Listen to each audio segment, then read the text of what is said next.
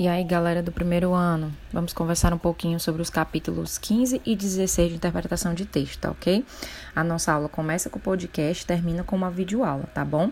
Isso só para ir atiçando um pouquinho a, as dúvidas de vocês e o entendimento sobre o capítulo, sobre os capítulos e os conteúdos, ok? No capítulo 15, ele vai abordar sobre o que é competência linguística. Lá no comecinho do ano, ainda quando estávamos no período presencial, a gente pôde entender a interpretação de texto como um processo. E e tudo que é um processo é bastante complexo, exige várias etapas, certo? E é exatamente dentro da concepção dessas etapas que está inserida a parte de competência linguística. Nem todo mundo tem essa competência linguística, essa capacidade humana de aprender e usar de forma proficiente um idioma. Como assim proficiente, Graciele? De maneira que as pessoas possam entender a mensagem e que possa haver a comunicação, tudo bem?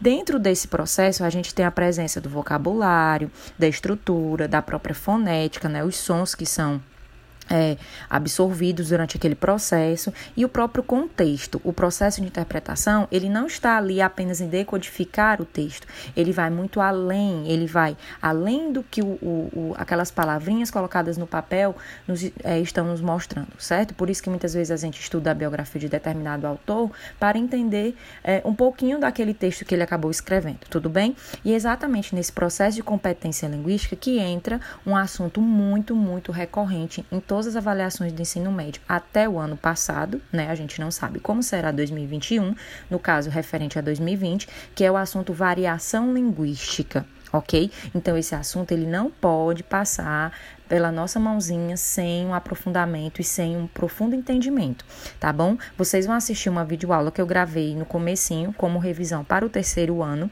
certo? De variação linguística. Assistam a videoaula, anotem as dúvidas, tá bom?